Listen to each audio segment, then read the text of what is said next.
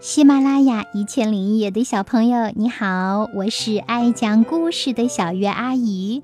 今天呀，我要给大家来讲的故事是我自己写的童话《蕾蕾的花蜜》。小月阿姨呀，写过两本书，一本是《小主持人的二十五堂课》，还有一本呢是《茉莉花开》，这是一本儿童小说。那现在呢，我又开始为孩子们来创作童话啦。今天的这个故事呀，你听完以后一定要跟小鱼阿姨说说你喜不喜欢，好吗？蕾蕾的花蜜，茶花花苞蕾蕾非常爱阳光。阴天的时候，她总是低垂脑袋，愁眉不展。当阳光照耀在她身上时，她就仿佛是养足了精神。深深呼吸，瞪大眼睛，欣喜地看着这个光亮的世界。蕾蕾喜欢她身边的花姐姐小柔，小柔的花瓣有一种特别温柔的笑，透明的质感，灵动轻盈。蕾蕾的梦想是自己开放的时候，也和小柔姐姐一样美，像仙女一样。一阵风吹来了。蕾蕾有些不相信自己的眼睛，小柔姐姐的两片花瓣飞起来了。哇哦，姐姐，你是仙女，你的花瓣会飞呀！可是小柔姐姐一句话也不说，还是那样浅浅含笑，随着风儿轻轻颤动，笑而不答，心自闲。蕾蕾简直是崇拜小柔姐姐了，她心里攒着一口劲儿，一定要好好准备，为了将来能和小柔姐姐一样，为世间带来美丽。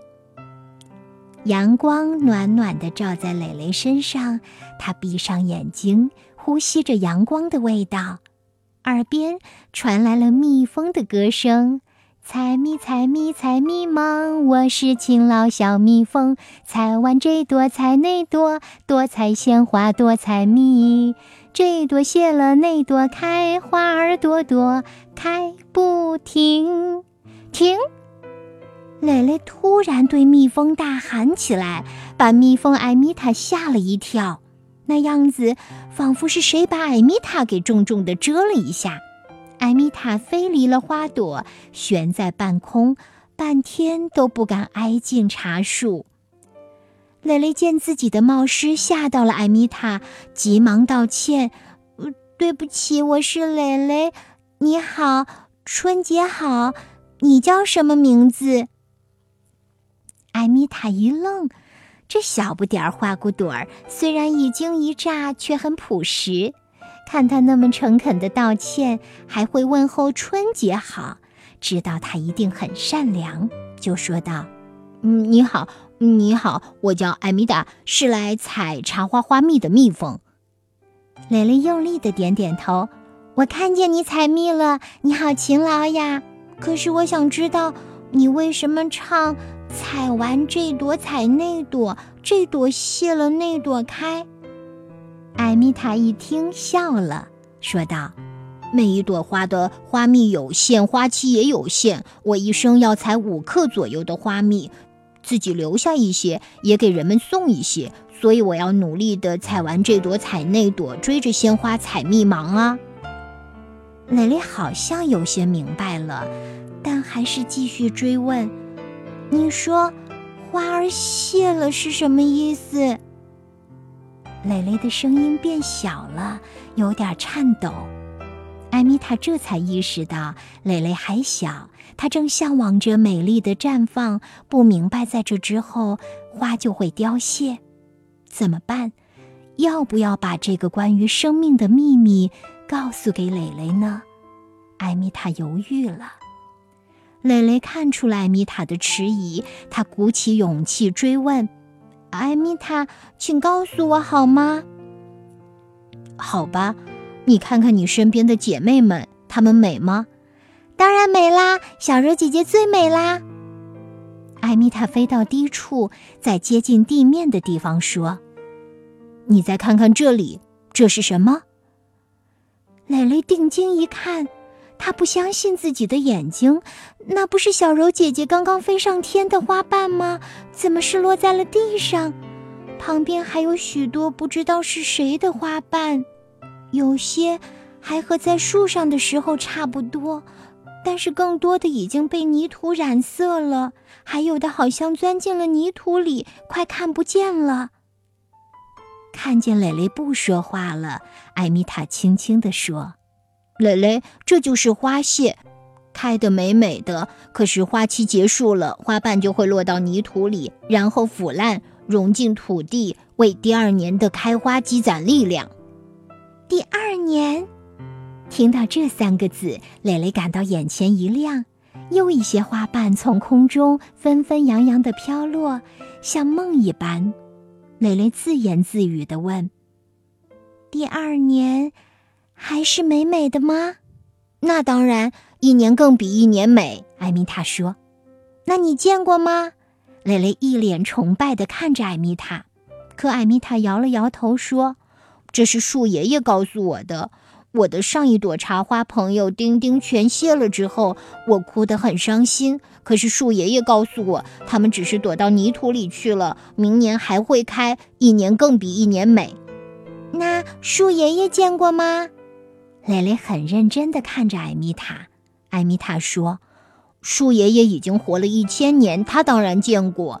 可惜我没见过，我只能活三个月。树爷爷告诉我，我也会化作泥土，然后就有新的蜜蜂来，和我一样爱鲜花、爱采蜜。你知道自己的生命只有三个月，那你还那么快乐地唱歌？”蕾蕾觉得难以理解，可艾米塔已经在忙了。她钻进一朵刚刚绽放的小花，深深深深地吸了花蜜。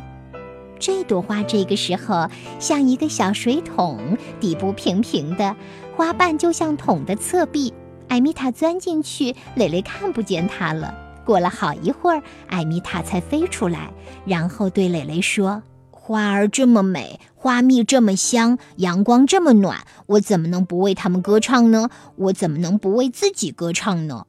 蕾蕾也探头看了看小柔，看她粉色的透明质感的花瓣，还有黄澄澄的花蕊，它们在阳光下格外明媚，好像小柔也在轻轻唱着一首歌。我来自尘土，深爱这世界。为等待阳光在寒冷中屏息，我曾经含苞，充满了困惑。